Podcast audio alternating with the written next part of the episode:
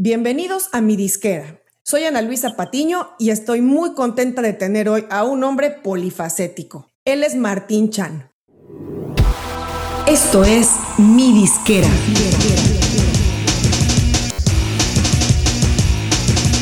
Mi disquera, donde tu música es tu negocio. Bueno, Martín es un profesional muy completo dentro de la industria. Además de la música, ha trabajado en cine, en televisión, ya está en producción de eventos, shows, conciertos y demás. Pero el común denominador de todo lo que ha hecho Martín es sin duda un profundo amor y compromiso con la música y el entretenimiento como formas de expresión. Además de su actual rol como cabeza de música en la agencia de marketing Rocket Music, Martín maneja su propio sello, Afónico Music, que fundó hace más de 12 años y que distribuye a través de Sony Music. Martín, bienvenido de nuevo a mi disquera. Hola, gracias por tenerme hoy día. Genial, pues vamos a entrar en materia con los puntos para platicar hoy. Primero que nada, me gustaría preguntarte, bueno, es como un, tema obligado porque como tú sabes, muchos músicos estudian o, o, tienen un trabajo y bueno, pues de pronto, como tú que estudiaste relaciones internacionales en la universidad, pero ¿cómo fue que la vida te llevó al camino de la música y el entretenimiento de tiempo completo? Wow, eh, bueno, la música siempre estuvo como, como el COVID, estuvo ahí presente ahí en la sociedad, ¿no? En mi casa siempre mis padres tocaban música y había un piano y comencé con, el, con eso de inventar canciones y componer. Y tocaba en unas bandas pequeñas en, en secundaria, pero fue cuando me mudé a estudiar college aquí a Miami. Vine de Vancouver a Miami y era como mi segundo año de universidad comencé a tocar localmente y eventualmente conseguí un trabajo en una tienda de música que se llama Specs Music, o se llamaba Specs Music. Y en esa tienda pues me encargaba yo de la sección latina, yo, yo sufro de, de categorizar cosas en orden alfabética, tengo como, me gusta limpiar, es como, tengo, no sé, OCD, algo así. Conocí una chica boliviana chilena y me dijo, hey, ella se encargaba de, hacer displays de mercadeo, o sea, en lugar de displays digital que hacen hoy día, claro. hacían displays tridimensional cortando pósters y poniéndolos en, en, la tienda. Entonces, un día me dijo, hey, ¿me puedes cuidar em, mi artista que tengo ahí en el parqueo abajo? dije, sí. Y mi primera introducción cuidando a este artista, artista fue Shakira que bajé y me quedé cuidando a ella, entonces ella como confió que, que pues yo no era como un stalker fan con ella y, y me dijo, hey, ¿quieres tomar mi trabajo? Y le dije, what do you mean? I'm working at Specs. Y me dice, no, trabajar para BMG. Ya he hablado de ti y ahí fue mi primer trabajo en industria, fue con Leslie Siegel, que es un abogado muy increíble de Miami que me contrataron como en BMG para encargarme de displays y marketing. Y ese trabajo, pues dije, wow, hijo, le estoy ganando mucho dinero, voy a dejar la universidad, voy a poder tocar con mi banda. Entonces, ese trabajo de marketing, el field marketing rep, me llevó a, hacer mucho trabajo de TAR, de estar con talento y eh, llevarme bien con la gente, you know, y, y hacer un buen trabajo. Y eso me, me recomendaron hacer el mismo trabajo en Wea Caribe. Entonces yo tenía la camioneta ya repleta que tenía trabajo de Warner y BMG por todo Miami repartiendo, repartiendo pósters en todas las tiendas eh, mientras hacía mi banda. Y en ese entonces trabajando en Warner, una disquera en Nueva York, firmó a mi banda que se llamaba Grita y ahí comenzó una odisea de la tentación, wow, llegué a que alguien está financiando mi carrera artística, que es lo que yo más quiero, pero también tengo un trabajo que ganó bien y había hecho muchos compilados de rock por mi obsesión en ver que, oye, ¿por qué este grupo de, rock tiene un disco platino, no se lo hemos mandado y acá hay... O sea, yo comenzaba a cuestionar por qué promocionaban el, el tropical de ese entonces, que es el urbano de hoy en día. Entonces aprendí a hacer cosas y eso pues pasó, pasó tiempo, hice trabajo con MTV, tuve mi propio show, me firmó Warner, y ahí comencé a escribir para otra gente, que es el sueño inicial mío de, industria, ¿no? O sea, de, componer canciones para otros. Yo creo que en el 2006 comencé a tener hits para otra gente y eso es como un crecimiento y, y, hoy en día pues todo lo que aprendí en ese entonces lo estoy haciendo de una manera de, del siglo XXI, ¿no? Con, claro. con Rank Music, teniendo mi disquera, eh, produciendo, manejando. Yo decía, lo, el peor trabajo es un manager porque no cobra hasta que el artista hace plata.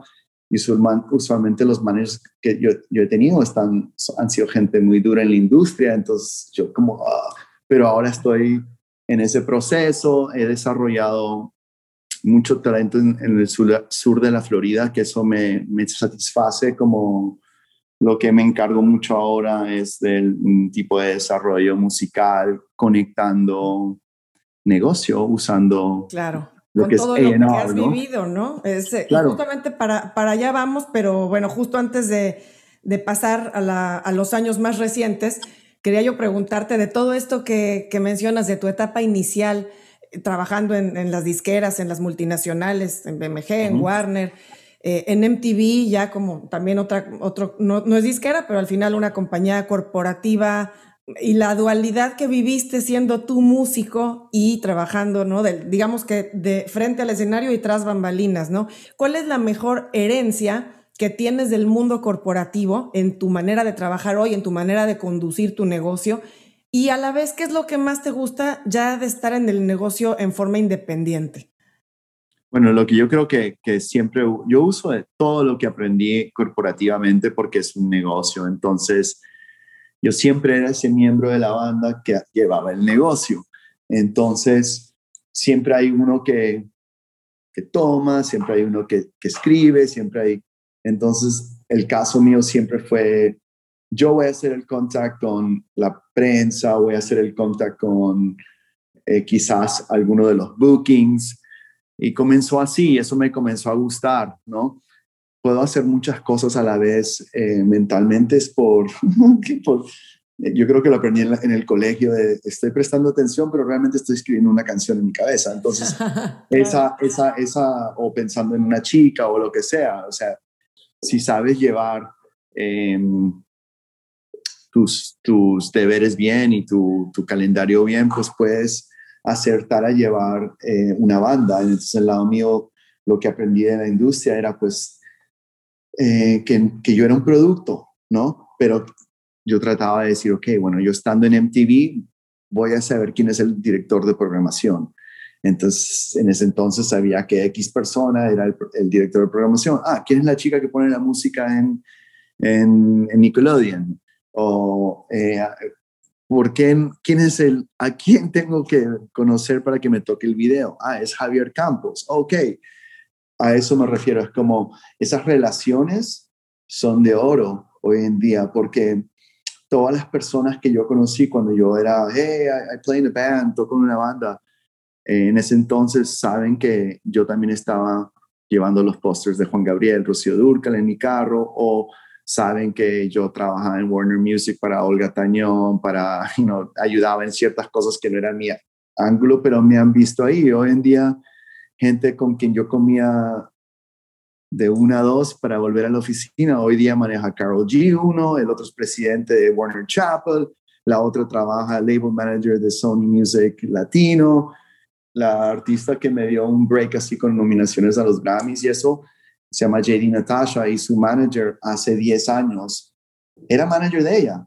y antes era empleada de Emi. Hoy en día maneja Rosalía. Entonces es como tú no sabes eh, dónde vas a estar. Entonces, y si mantienes buena vibra, tú te vas a reencontrar con equipos. O sea, es como eran tus compañeros de trabajo, ahora te ven en otra luz, pero realmente eres el mismo chico que soñaba con ser quien eres hoy. O sea, es como... Claro. Es, e, eso lo he llevado entonces como como aprendizaje quizás, ¿no?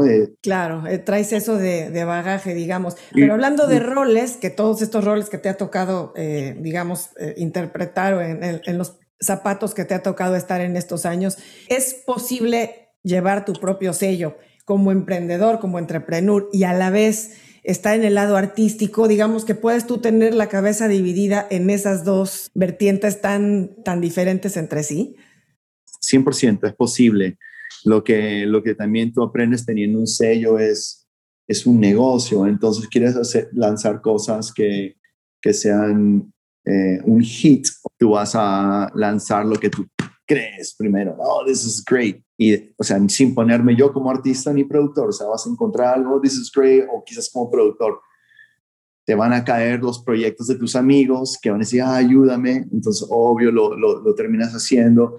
Después a ver, vas a ver cosas de negocio que realmente tienen muchos números y te pueden dar dinero, pero no es lo tuyo en sí. Entonces vas aprendiendo. Entonces yo he ido aprendiendo que soy más como una persona que crea contenido en un, en, en, un 360, ya sea eh, haciendo un deal de un branding, trayendo eh, artistas a la, a la, marca, o ya sea creando, por ejemplo, los coreanos que están moviéndose mucho en, en Latinoamérica y trayendo a ellos y ponerlos con los latinos.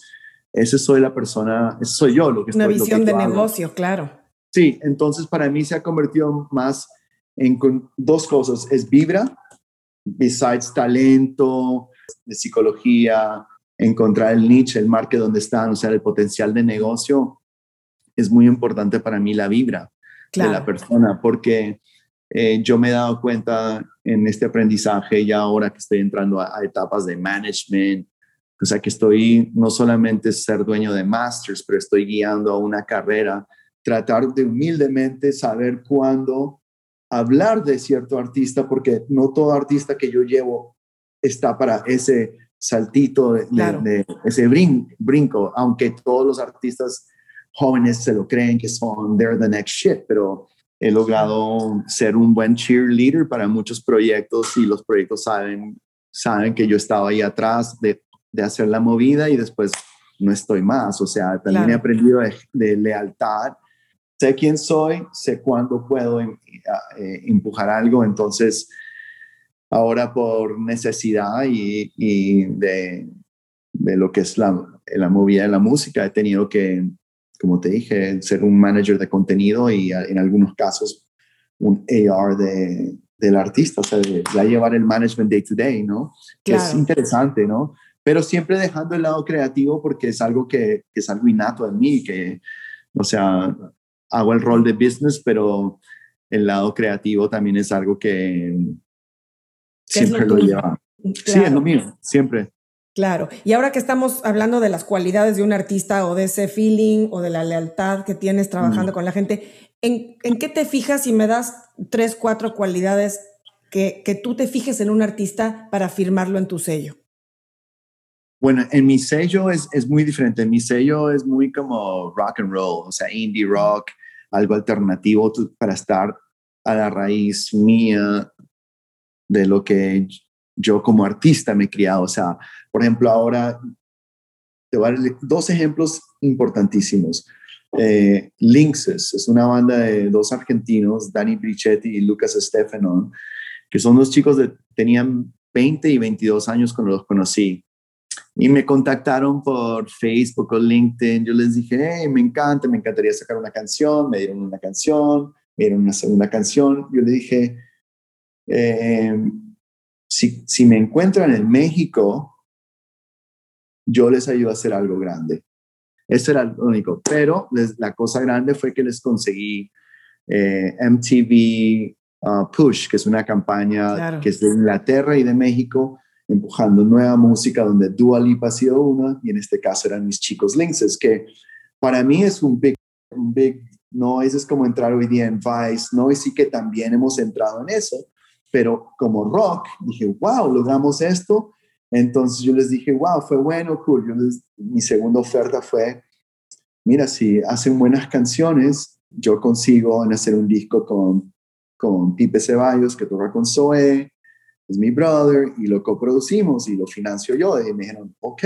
Entonces, ese sacrificio en el rock y buen sonido, obvio, canciones, o sea, letra, eh, lo obvio, ¿no? O sea, buena música y, y, tener modernidad y no, especialmente si estás haciendo alternative, los chicos suenan como Arctic Monkeys, no están sonando como caifanes o algo del pasado que es cool, pero ya fue, a nivel sónicamente, ¿no? O sea, eh, pueden ser un próximo SOE, son de Argentina, son muy buenos, buenas canciones, han incluido buenas colaboraciones y ahora me está distribuyendo Panorama entonces... ¿El sello de Zoe? Exacto. Entonces, para mí, para mí fue una movida muy inteligente en el sentido de que yo prefiero trabajar con un sello que realmente trabaja rock, ahí salió Salvador el Unicornio, están saliendo buenas, buenos proyectos. Pipe es un productor que, o sea, está en los top five de lo que es alternativo de hoy en día. Y es un brother que lo conozco 20 años, tocó con mi grupo, es como, yo veo como, that's the way to go. Entonces, en, lo que yo veo es ese sacrificio, esas ganas, esa lucha, no la fama, no el blue check mark, no, no eso es, compones, tocas, Otro ejemplo es eh, dos chicas, eh, una que hacía pop, que se llama Daniela Carpio, que hoy día hace, se llama D-Waf, y pues toda la lucha de ella de transformar su sonido, que era un sonido persiguiendo eh, caminos urbanos para competir, cuando ella se sentía que, man, me gusta The Cranberries, me gusta The Pesh Mode. Claro. Entonces, cuando conectó conmigo, dijo, ¿por qué no hacemos eso? Entonces, entonces sintió coma, entonces es otro artista que, una chica que no, no tiene 20, está en sus 30 y le ha ido increíblemente bien ascendiendo en el, en, en, para llegar a Monitor Latino en los top 10, o sea, llegamos número 4 en, en Centroamérica, que con una canción que es, que es bien electro, o sea, bien de Depeche Mode, bien oscura. Para mí eso es como, como buenos logros. También Neisa Bly, que es una chica puertorriqueña que, que hace una onda bien alternative, singer-songwriter. Y con ella yo me he ido a Argentina, me he ido a México, he usado chancletas en baños, o sea, cosas que nunca haría hoy en día porque soy más bougie.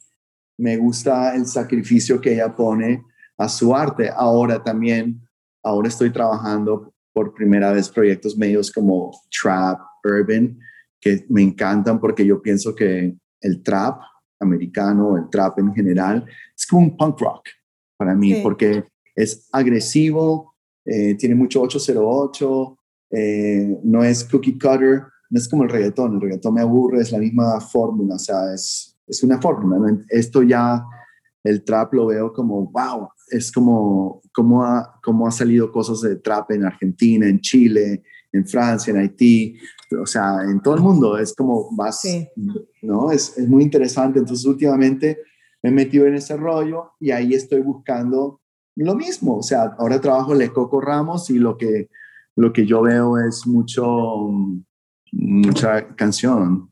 Es una gran, tiene una gran voz, tiene el swing que puede incorporarse ya sea en un pseudo dembow o en un trap con, con R&B soul, pero toca guitarra indie también. O sea, es como, una, es como un hybrid indie trap soul que hace, entonces he tenido que también expander a, nuevos horizontes. Ya también he aprendido de no, no tratar de sumar tanto cuando el artista no está buscando continuidad y un trabajo a largo tiempo, está buscando una fama, un corto camino. Mm.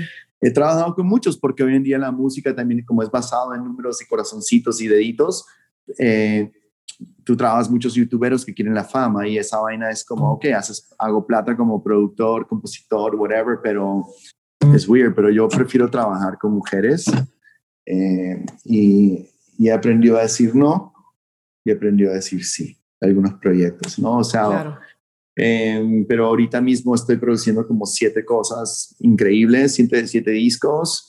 Eh, unas chicas de un talento bien loco, una chica de, Haití que se llama Rebeca Sama, Le Coco Ramos, una chica eh, que se llama Trap Baby, que hace como Rocky Trap bien cool, eh, una chica que se llama Sniffles, así, y también eh, me, me caen, o sea, mucha gente como afluente con hijos con talento, pero a veces el dinero no es todo y el talento a veces es forzado porque los papás quieren que haga. Entonces también he aprendido a filtrar, pero sí trabajo con mucha gente joven. Ahora tengo una, una chica colombiana que es, o sea, yo nada más aprieto record, parece.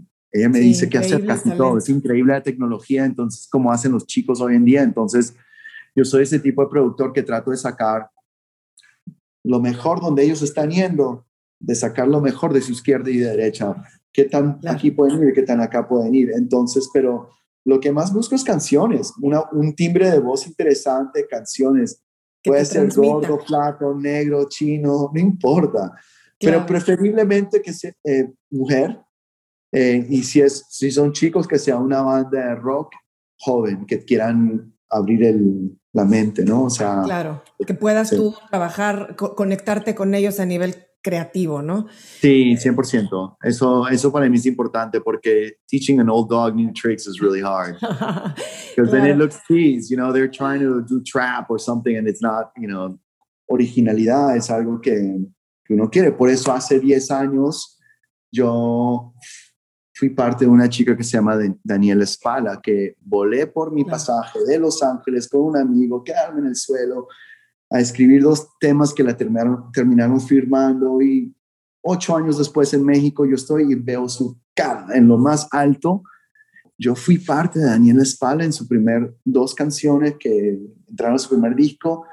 Yo me siento súper cool. Es cuando JD Natasha, voy a, al pulguero mexicano que es increíble en el sur de Homestead a comprar vegetales el otro día. Mi amiga me dice, oye, esta es tu canción en un CD. 2021 la están vendiendo y dije, wow, fui parte de eso. De cosas que son parte de historia. O sea, yo veo a, a, Fonsi, a Luis Fonsi, yo veo y soy, estoy muy orgulloso de, de, que mi canción es parte de su set en casi todos los shows. Cierra el set. Para mí, ser parte de un artista de, esa, de ese top caliber y haberle dado un momento que quizás él sepa que soy yo, ¿no? Para mí es como, wow, qué cool. Entonces hoy en día ser parte de Coco Ramos, su primer sencillo, o Isabela Castillo, que fue Grachi de, de, de, Nickelodeon, que, que yo he visto niños y niñas llorando con las canciones mías en México, en teatro. Para mí eso es como, hey, I did that. Qué bueno. Y, y, hablando justamente de estas vueltas y de estas eh, cosas inesperadas, después de todo esto que estás haciendo como productor, que tienes tu sello y bueno, eres músico y tal, hace poco más de un año que entraste a Ranked Music, que bueno, es una agencia de marketing digital muy enfocada, especialmente enfocada en música, pero digamos que es algo distinto a lo que venías haciendo.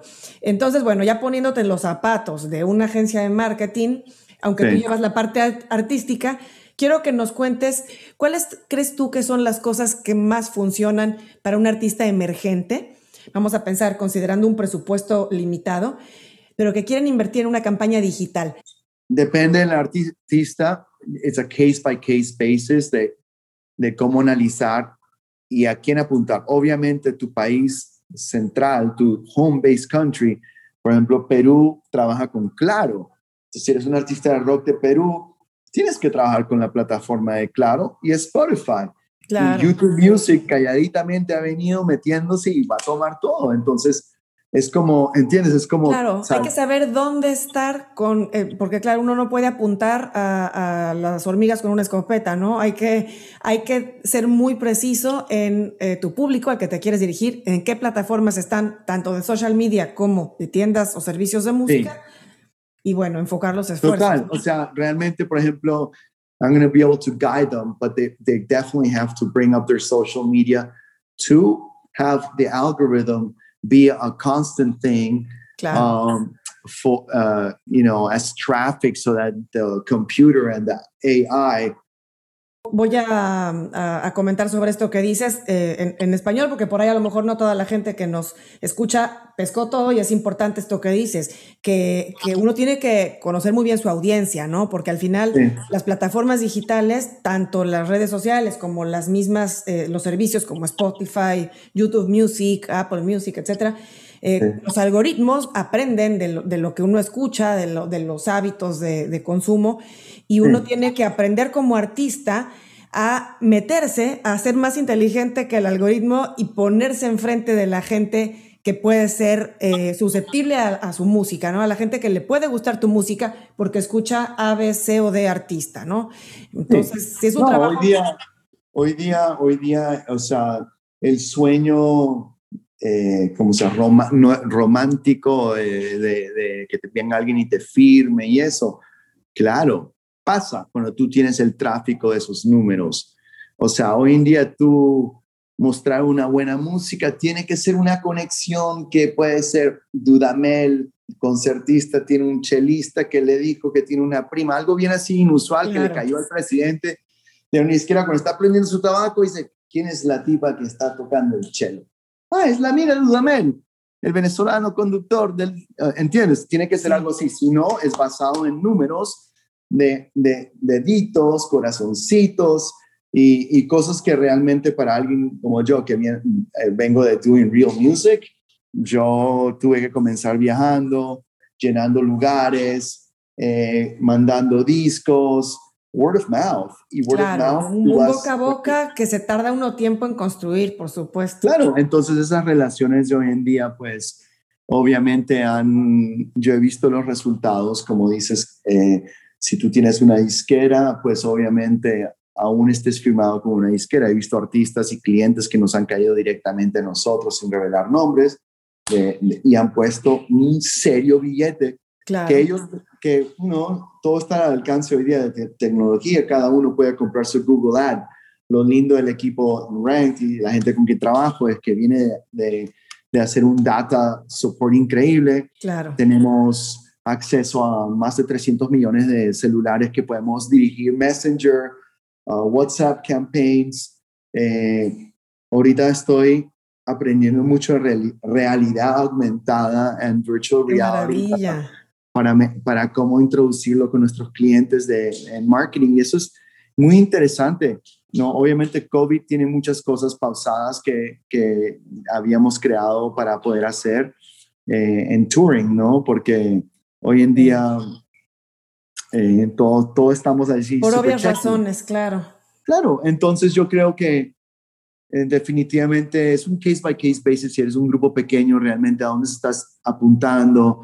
Eh, o sea, he trabajado desde Punta de Honduras, sonidos así hasta, hasta ahorita tenemos Billie Eilish y, y Rosalía en México.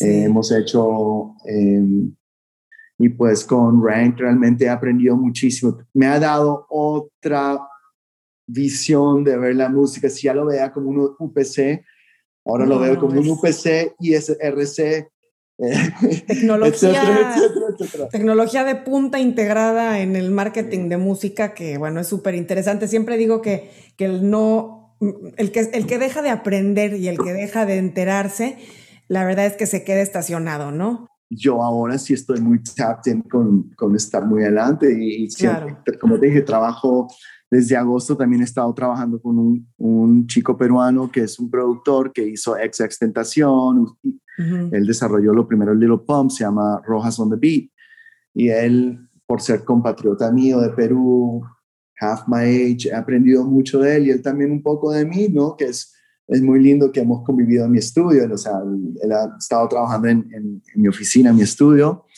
y, y pues he, hecho cosas que yo nunca pensaba que iba a grabar guitarras en trap y me ha encantado. He viajado ahorita Georgia con él, Atlanta, ahorita me voy a Los Ángeles y el chico es, es realmente un genio en lo que en trap, es muy bueno y pues siempre aprendiendo. Entonces hoy en día estoy como siempre reinventándome, pero siempre tratando de ser a mi raíz, ¿no? O sea. Claro. Claro, a tu esencia artística. Pero bueno, pues por hoy vamos a despedirnos. Espero verte pronto en persona cuando este momento nos permita. Pero por lo pronto agradecerte muchísimo tu presencia. No sé si quieras algún comentario final no, eh, que me pueden eh, buscar en Afónico, o sea, en, mi IG, en mi Instagram. Vamos a dejar en las notas del show todos los links que tú me vas a dar para que la gente te conozca, conozca tu trabajo. Y bueno, pues me encantó platicar contigo hoy. Seguramente la gente va a disfrutar mucho esta charla. Te mando un abrazo y nos, vemos muy pronto.